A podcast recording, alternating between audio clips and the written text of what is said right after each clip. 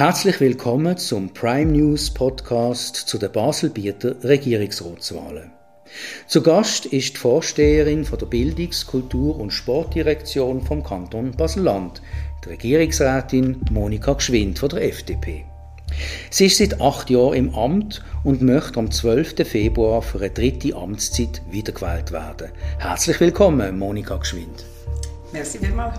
Mein Name ist Martin Schilling und ich sitze der jetzigen und vielleicht auch künftigen Regierungsrätin gegenüber im Zimmer von der Bildungsdirektion in Liestel an der Rheinstrasse 31.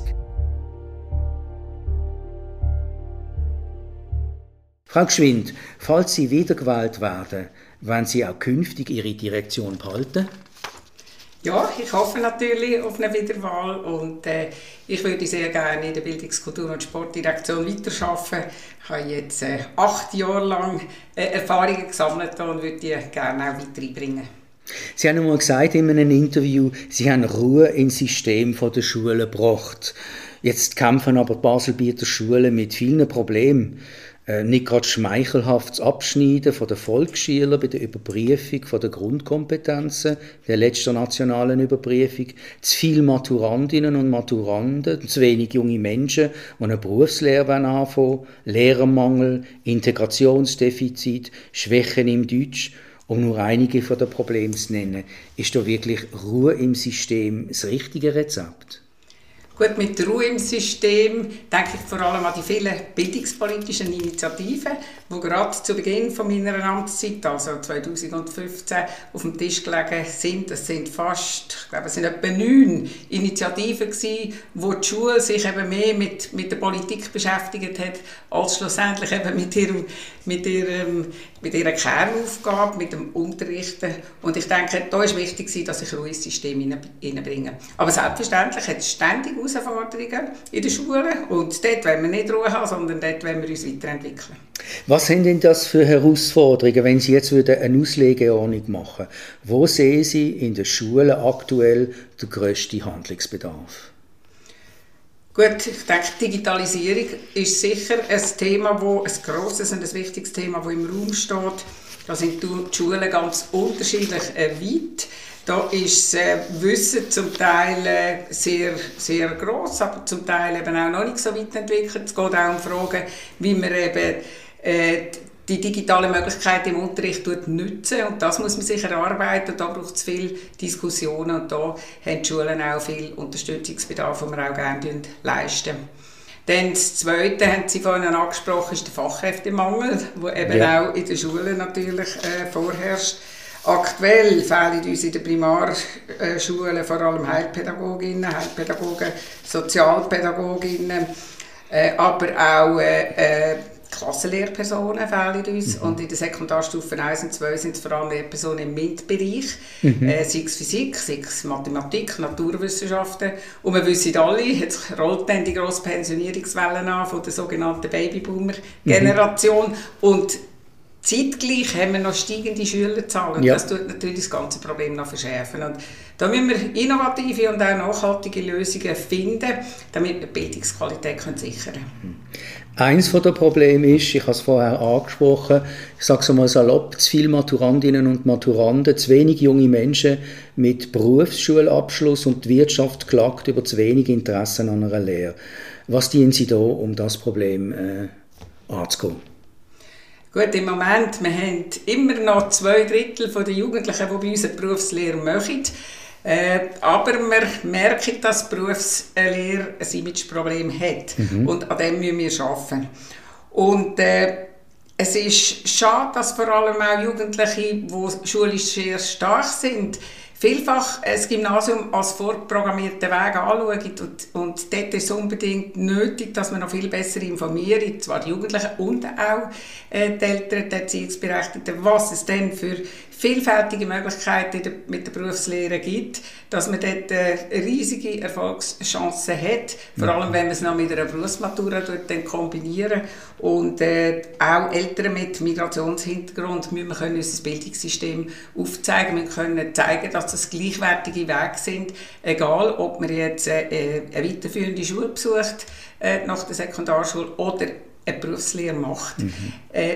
Für mich ist, ist, ist am wichtigsten, dass die Jugendlichen Freude haben, dass sie die, ihre Interessen können ausleben können und, und sich auch mit dem auseinandersetzen, was für sie dann das geeignetste ist. Und ganz wichtig, muss ich immer sagen, auch wenn man sich jetzt für etwas entscheidet, wo man in fünf Jahren findet, dass ich will doch etwas anderes machen, das ist heutzutage mhm. gar kein Problem. Unser Bildungssystem ist so durchlässig, man kann buchstäblich alles machen, wenn man dann natürlich sich entsprechend auch reinwühlt.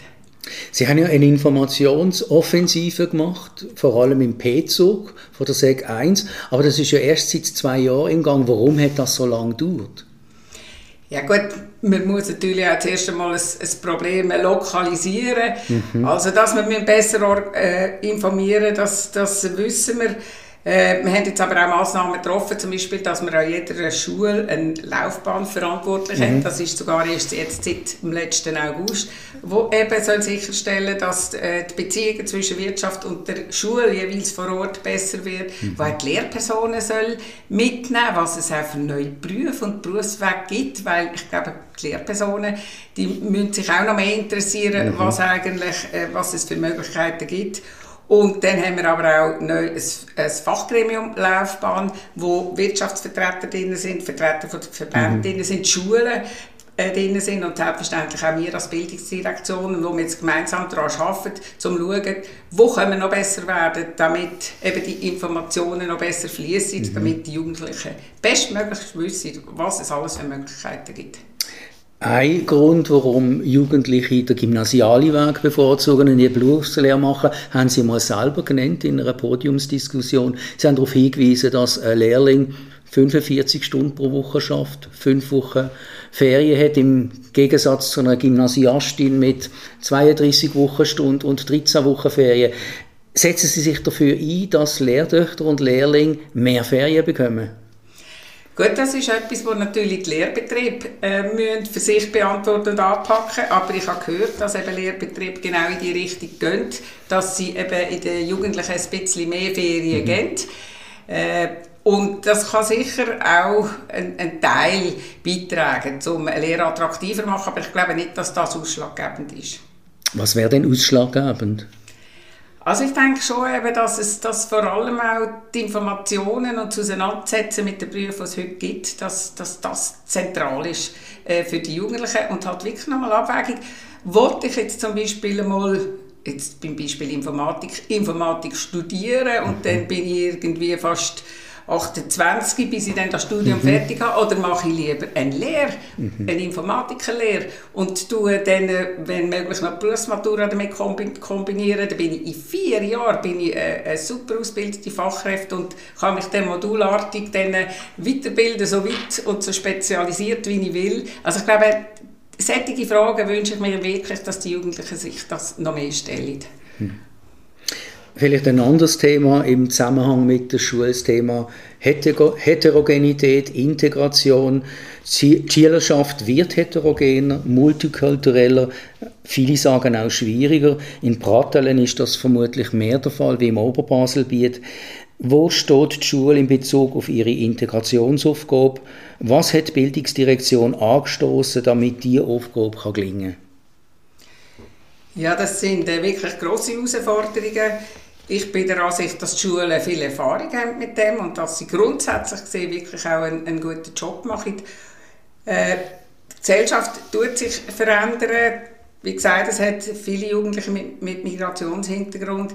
Wir haben jetzt ähm, gerade auch bei der speziellen Förderung haben wir in den Schulen Instrumente in die Hand gegeben, dass sie eben äh, schneller können reagieren Die Schulleitungen haben viel mehr Möglichkeiten, flexibler zu reagieren. Sie haben, ähm, müssen nicht mehr so viel Administration, administrative Abläufe einhalten. Mhm. Ähm, und man kann grundsätzlich auch sagen, man will ja, wir wollen, der Kanton Basel-Landschaft will, dass man eben weniger abklären, nur, nur so viel wie, wie, nötig ist und nicht so viel wie möglich ist. Da hat man in der letzten Zeit ein bisschen den Eindruck gehabt, man klärt ab, man klärt ab und jedes Kind kommt der Einzelförderung über. Das schauen wir nicht als, als einen guten Weg an, sondern wir wollen viel mehr Ressourcen in die Regelklassen hineingeben und nicht für die einzelnen Schülerinnen und Schüler. Und was mir auch wichtig ist, zu sagen, wir haben ja wir haben äh, Kleinklassen und auch die Einführungsklasse bei uns nie abgeschafft, sondern das mhm. ist immer auch noch eine, eine ganz wichtige Möglichkeit, äh, wo, die, wo die Schulen haben, wo die Eltern haben, damit das mhm. Kind dann am richtigen Ort gut gefördert kann werden. Das ist ja in Basel-Stadt gerade eine grosse äh, Diskussion, die Abschaffung oder respektive die Wiedereinführung von der Kleinklasse. Sie sagen ganz klar, im Baselbiet bleiben die Kleinklassen, wir werden die nicht abschaffen. Das ist so, wir haben das, wir haben das nie gemacht mhm. und ich finde das auch ganz wichtig, weil es braucht alle Möglichkeiten mhm. und es braucht selbstverständlich auch die Separativschulung, die braucht es auch, weil am Schluss ist es so, dass man muss in den, in den Kindern und den Jugendlichen gerecht werden und die Schulen müssen das auch können, äh, stemmen und bewältigen. Mhm. Also das sind auch immer intensive Diskussionen zwischen Lehrpersonen, zwischen Schulleitung, zwischen Erziehungsberechtigten und selbstverständlich auch zwischen, mhm. zwischen unseren Ämtern, äh, wo man muss schauen muss, was, was ist möglich mhm. in einem ganz individuellen Fall. Jetzt Integration und auch Schulerfolg hat ganz wesentlich Zusammenhang mit dem Erwerb von der Sprache, mit Deutsch, mit den Grundkompetenzen im Deutsch. Und Untersuchungen haben leider gezeigt, dass die Sprachkompetenz im Deutsch abnimmt, kontinuierlich abgenommen hat in den letzten Jahren, sogar bei Maturantinnen und Maturanten. Was sind da Ihre Gegenmaßnahmen? Ja, wir haben ja ein Massnahmenpaket Zukunft Volksschule lanciert, wo der Landrat im letzten Oktober äh, Investitionen in die Volksschule von rund 50 Millionen Franken bewilligt hat. Und die Stärkung des Deutsch ist ganz ein zentraler Punkt drin. Äh, und auch die Leseförderung denke mich äh, sehr wichtig, dass wir jetzt ein, Pilot, Pilotschulen haben, Primarschulen und Sekundarschulen, mhm. wo sich Projekte überlegen, wie kann man eine Leseförderung äh, anstoßen, was sind gute Möglichkeiten, um auch die Jugendlichen begeistern zum Lesen. Ich glaube, das Lesen ist ein, ein, ein Schlüssel, eine Schlüsselkompetenz, die man, wo man äh, muss haben und je besser dass man kann lesen, ich glaube, umso besser wird dann nachher auch das Deutsch. Also Lesen ist zentral für das ganze Leben und darum ist mir das wichtig gewesen, und darum ist das eine der wichtigsten Massnahmen. Wie steht es mit der Sprachförderung vor der Schule, also Kindergarten oder vor Kindergarten? Weil viele Kinder kommen ja mit einem massiven Defizit in die Schule und können das dann einfach nicht mehr aufholen. Ja, das ist, ist ein wichtiger Punkt. Und bei uns sind ja Gemeinden zuständig ja. für die Stufen, also für, für Primarschulen, aber auch fürs, fürs Alter, also für, für die Entwicklung der Kinder vorher. Und äh, es, es gibt ein Projekt, das in der Federführung von der Sicherheitsdirektion ist, wo eben sich auch mit gesetzlichen Grundlagen tut beschäftigen, dass Gemeinden auch das können, wenn sie wollen, auch als verpflichtend erklären oder nicht. Mhm. Also das ist ein, ist, ein, ist ein Projekt und ich glaube, es ist schon zentral, dass auch Kinder, äh, wo äh, von Eltern mit Migrationshintergrund, dass sie mhm. möglichst gleich mit Deutsch in Berührung kommen, sei es eben in einer Spielgruppe oder dann alles spätestens im Kindergarten. Noch eine Frage zu der Schule zum Thema Lehrermangel. Ähm, unterschiedliche Lehrpersonen für unterschiedliche Fächer sind zum Teil gesucht, zum Teil weniger gesucht. Was machen Sie da, um dem Lehrermangel zu begegnen? Ja, wir haben zusammen mit, ähm, mit den anderen Kantonen, die die Fachhochschule, die Pädagogische Hochschule äh, tragen von der FHNW, also mit Basel-Stadt, Solothurn, Aargau, haben wir schon vor zwei Jahren angestoßen einen neuen Lehrgang für Quereinsteigende, wo mhm. eben äh, Erwachsene, die wo, wo, wo, wo 30 sind und schon ein paar Jahre Berufserfahrung haben, die wir unterstützen äh, und natürlich motivieren, ja. Lehrpersonen zu werden. Das ist ein Lehrgang, der sehr erfolgreich jetzt gestartet ist. Mhm. Äh, und äh, wo man, das ist ein Punkt natürlich. Andererseits ist, ist es natürlich ganz wichtig, dass man neue Lehrpersonen können gewinnen Nur mit, dem, mit der bisherigen Anzahl von jungen. Lehrpersonen, mhm. die jedes Jahr wieder dazukommen, ja. können wir eben den Mangel nicht, nicht auffangen, ja. wo, wo immer grösser wird werden. Und wir haben das Projekt initiiert. Schon länger ist eine Arbeitsgruppe dran, um äh, Massnahmen auch zu eruieren, wo, wo könnte helfen, eben, dass man noch mehr äh, Leute könnten gewinnen und vor allem, dass die, die im Lehrberuf sind, dass die bleiben, das ist ja. auch ganz wichtig. Das ist jetzt ein wichtiges Stichwort. Also die Lehrpersonen gehören zu den Berufsgruppen, die am schnellsten ausbrennt sind, wo es viel zu Burnout gibt. An was liegt das und wie sehen Sie die Situation? Wie werden Sie die Situation von Lehrpersonen in schwierigen schulischen Umfeld verbessern?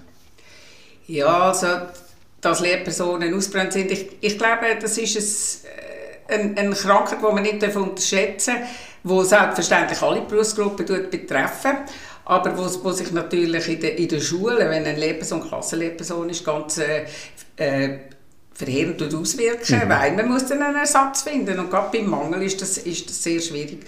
Und darum ist, liegt uns natürlich alles daran, das zu verhindern und ja, wenn man, wenn man wüsste, woran das liegt, ich glaube, dann wäre es auch viel einfacher, die geeigneten Massnahmen zu treffen. Aber wir haben jetzt zum Beispiel gerade in der Primarschule haben wir jetzt den Landrat abgeschlossen, dass Klassenlehrpersonen zusätzliche Lektion überkommen. Mhm. Äh, gerade weil sie auch intensive Elterngespräche haben und die Schüler äh, näher und viel mehr natürlich begleiten als Fachlehrpersonen.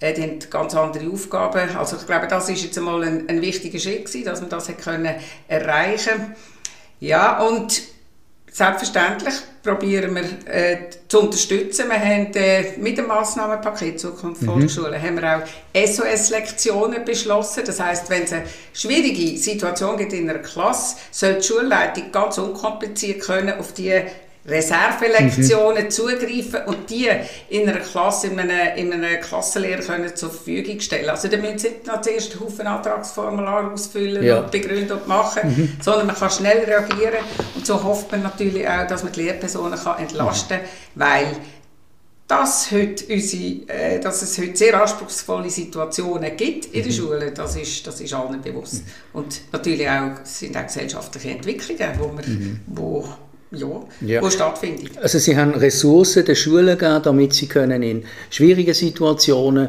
mehr Zeit mehr Personal aufwenden, um die Situation zu klären. Ja. Auf der anderen Seite aber fällt mir einfach auf, dass viele Lehrpersonen nur im Teilzeit äh, Job schaffen. Das ist doch irgendein ein Widerspruch. Sind Sie dafür, dass man Teilpensen erhöhen sollte? Dann würde vielleicht der Lehrermangel auch weniger werden. Was sagen Sie zu diesem Vorschlag? Ja, also theoretisch äh, könnte man das machen, ist das ein guter Vorschlag. In der Praxis ist es aber nicht, nicht machbar. Mhm. Ich glaube, dann würde man eben genau die Situation dann, dann gleich auch noch verschärfen. Je nach Fach muss man natürlich in, in kleinen Pensen ja. arbeiten, oder? weil es gar nicht anders möglich ist. Dann hat man auch Verpflichtungen wahrscheinlich an mehreren Schulen. Und andererseits, äh, wenn natürlich viele äh, äh, junge Frauen und Männer Beruf und Familie unter einen Hut bringen mhm. und, und wenn darum auch äh, in einem Teilpensum arbeiten, arbeiten, was sich ja eben eignet eigentlich in der Schule. Und, mhm. und darum ist das äh, eben, wie gesagt, theoretisch gut, aber in der Praxis jetzt nicht umsetzbar. Wechseln wir vielleicht von der Schulstufe höher in die Universität. Ähm, Sie haben zusammen mit dem Basler Regierungsratkollegen Konradin Kramer von der LDP den revidierten Universitätsvertrag ausgehandelt. Ob schon sich, im Basel, ob schon sich das Baselbiet an den Kosten der Uni beteiligt, gibt kein Uni-Institut auf Basel-Bieter Boden. Sind Sie zufrieden damit?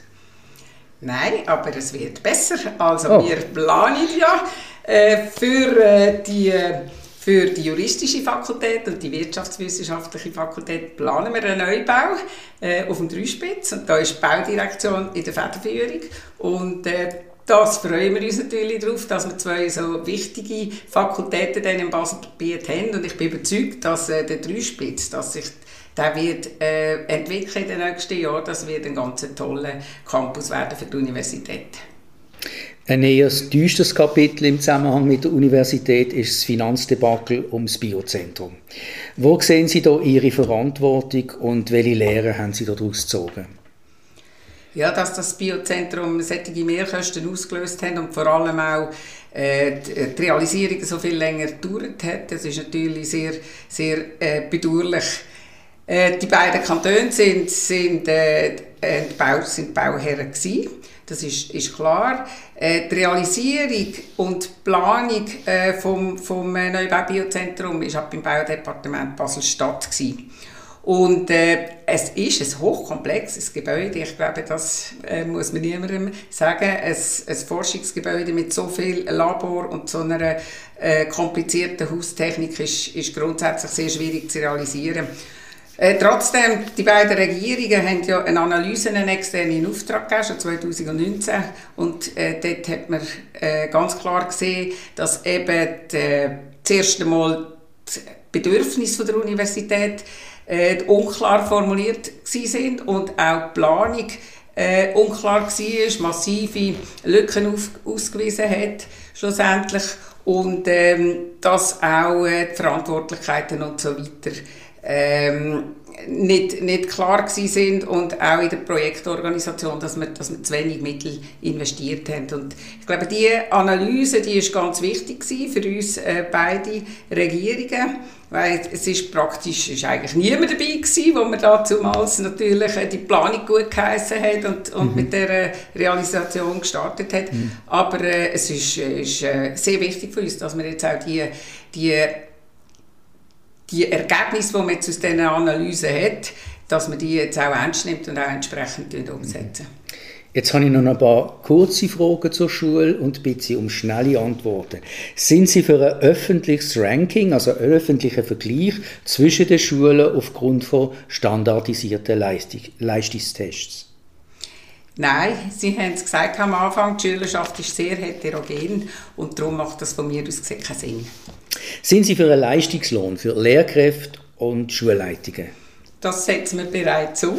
Ja. Und ich bin äh, überzeugt davon, dass es richtig ist, dass eben auch unsere Lehrpersonen können profitieren können, wenn sie außerordentliche Leistungen erbringen. Privatschule versus Staatsschule. Soll Ihrer Meinung nach der Zugang zur Privatschule eher erleichtert oder eher erschwert werden? Weder noch. Ich bin der Meinung, dass es so gut ist, wie es heute ist. Gut. Wechseln wir vielleicht, Sie sind ja nicht nur Bildungs-, sondern auch Kultur- und Sportdirektorin. Wechseln wir zur Kultur. Wenn man an Basel denkt, denkt man an Museen, an Theater. Basel bietet Kultur, da denke ich jetzt ans eidgenössische Schwingfest in Brattelen oder vielleicht an die Landfrauenküche. Was sind denn für Sie die Perlen von der Basel bieter Kultur? Ja, ich denke da natürlich mal in erster Linie an Augusta Raurica eines der wichtigsten Museen in der ganzen Schweiz, wo, wo sehr hohe Besucherzahlen hat und auf dem Bund unterstützt wird. Äh, dann natürlich, ohne jetzt da eine Wertung machen, Kunsthaus äh, Basel-Land, wo ja jetzt auf dem Dreispitz baut und wo mhm. ich überzeugt bin, dass es äh, noch viel äh, sichtbarer wird, wo aber ganz tolle Ausstellungen immer kuratiert und, und in Fachzeitschriften auch in den USA und so weiter jeweils erwähnt wird. Mhm. Gehen wir ein bisschen weiter ins Baselbiet, dann das äh, Schlachthaus, das alte Schlachthaus in, in Laufen, hat immer ganz ein, ein tolles Programm. Dann, äh, aber auch das Roxy in Bisfeld. Ich glaube, mhm. das ist eine Institution, wo man, wo man nicht mehr wegdenken Dann äh, in Liesl das Palazzo, wo natürlich eine Ausstrahlung eine grosse hat, aber auch das Guggenheim, wo ja auch ähm, namhafte Künstlerinnen und Künstler immer auftreten. Das Marabu in Gelterkinden wo, wo auch jetzt ja äh, saniert wird und wo auch eine sehr grosse Ausstrahlung in der Region haben. Also es fallen, fallen mir ganz viele ein und da gibt es noch viel, viel mehr andere und ich glaube, das ist die Stärke von unserer Baselbieter Kultur, dass die, die grosse, grosse Vielfalt, die wir hier haben in Baselbiet und äh, die wollen wir erhalten und fördern. Vielen Dank. Sie sind ja als Regierungsrätin auch Mitglied von der Gesamtregierung vom Kanton Basel-Land. Die kürzlich gewählte ähm, Bundesrätin Brom Schneider stammt aus dem Kanton Jura. Der Kanton Jura ist mit zwei Sitzen im Ständerat vertreten.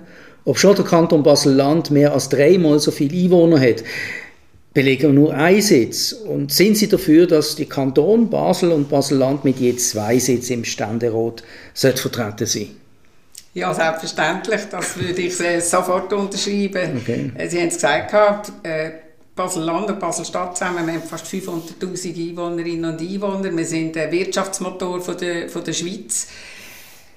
Ich finde, man sollte unbedingt mit zwei Sitzen, mit je zwei Sitzen im Ständerat vertreten sein und ich wünschte mir, dass man uns endlich für voll nimmt. Vielleicht noch eine ketzerische Frage zum Schluss. Wenn man die Aglo Basel, Basel-Land von oben anschaut, dann sieht man ein Siedlungs- und ein Verkehrsgebiet, wo kantonale Grenzen überhaupt keine Rolle spielen. Sind die Kantonsgrenzen noch zeitgemäß oder anders gefragt? Gibt es in 30 oder 50 Jahren einen Kanton Nordwestschweiz? Gibt es denn den Kanton Basel-Land überhaupt noch? ja, da müssen wir jetzt in Glaskugeln schauen, um ja. Zum, äh, das herauszufinden. Ich halte es jetzt zum heutigen Zeitpunkt eher für unwahrscheinlich, wenn wir, wenn wir ja jetzt in Betracht ziehen, dass eben die Fusion schon zwischen den Kantonen Baselland und Baselstadt jetzt gerade von der, von Baselbiet von allen Gemeinden abgelehnt wurde. Wenn man jetzt aber das ein bisschen grösser denkt, ich zweifle daran, ob denn der Kanton Aargau sein sehr boomende Gebietsflicktal würde abtreten und auch der Kanton Solothurn mit dem Schwarzbubenland, mhm. ob die das Interesse dann hätten. Also ich, ich würde staunen, wenn das so wäre, aber man weiß ja nie. Und wenn man das so schaut, äh, so Fusionen sollten ja eigentlich auch von unten angestoßen werden. Und gerade im mhm. Baselbiet, Fusionen von Gemeinden, das, das gibt es äh, praktisch nicht. Mhm. Äh, ist, ist immer noch in, in weiter Ferne, aber ich denke, das muss, muss von der Gemeinde her selber kommen. Und zuerst müsste, müsste einmal äh, müsste so Gemeindefusionen stattfinden und dann müsste das wachsen. Wie gesagt, das, ja, wir, wir werden es wahrscheinlich ja nicht erleben, muss ich sagen. Ja. Und, ähm, aber zum heutigen Zeitpunkt würde mich das sehr überraschen. Ich danke Ihnen vielmals, Frau Geschwind, für das interessante Gespräch und wünsche Ihnen alles Gute. Ja, vielen Dank.